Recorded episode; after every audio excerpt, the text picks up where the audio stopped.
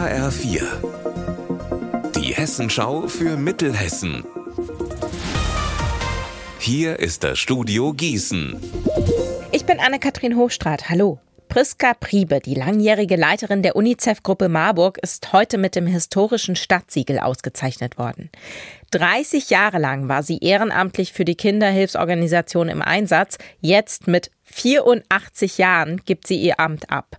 Sie selbst blickt dankbar zurück. Es ist vor allen Dingen die ganze Arbeit, die vielen Aktionen, die wir gemacht haben, hier vor UNICEF hier in Marburg, den Weltkindertag aufgebaut haben. Das ist alles noch hervorgehoben worden. Mir ist es natürlich schon immer Anliegen gewesen, die Menschen, denen es nicht so gut geht, zu helfen. Und vor allen Dingen natürlich äh, bin ich dankbar, dass ich auch so lange gesund bin. Beim traditionellen Neujahrsvarieté der OWAG in Bad Nauheim gibt es immer ein sogenanntes Presse- und Prominententraining. Da dürfen Freiwillige mit den Artisten üben.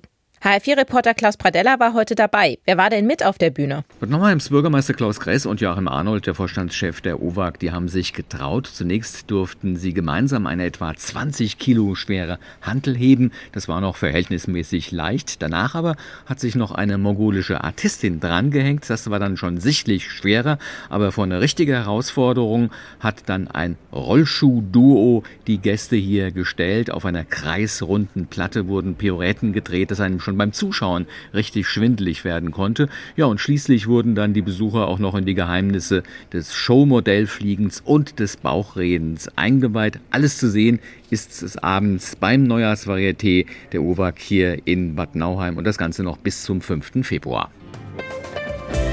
Unser Wetter in Mittelhessen.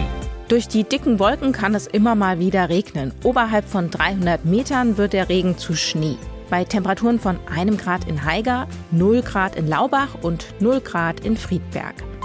In der Nacht bleibt es weitestgehend bewölkt. Es kann hier und da noch etwas schneien, später wird es trocken. Dabei ist es frostig bei bis zu minus 5 Grad. Morgen wird es auch wieder winterlich, aber die Sonne zeigt sich wieder mehr.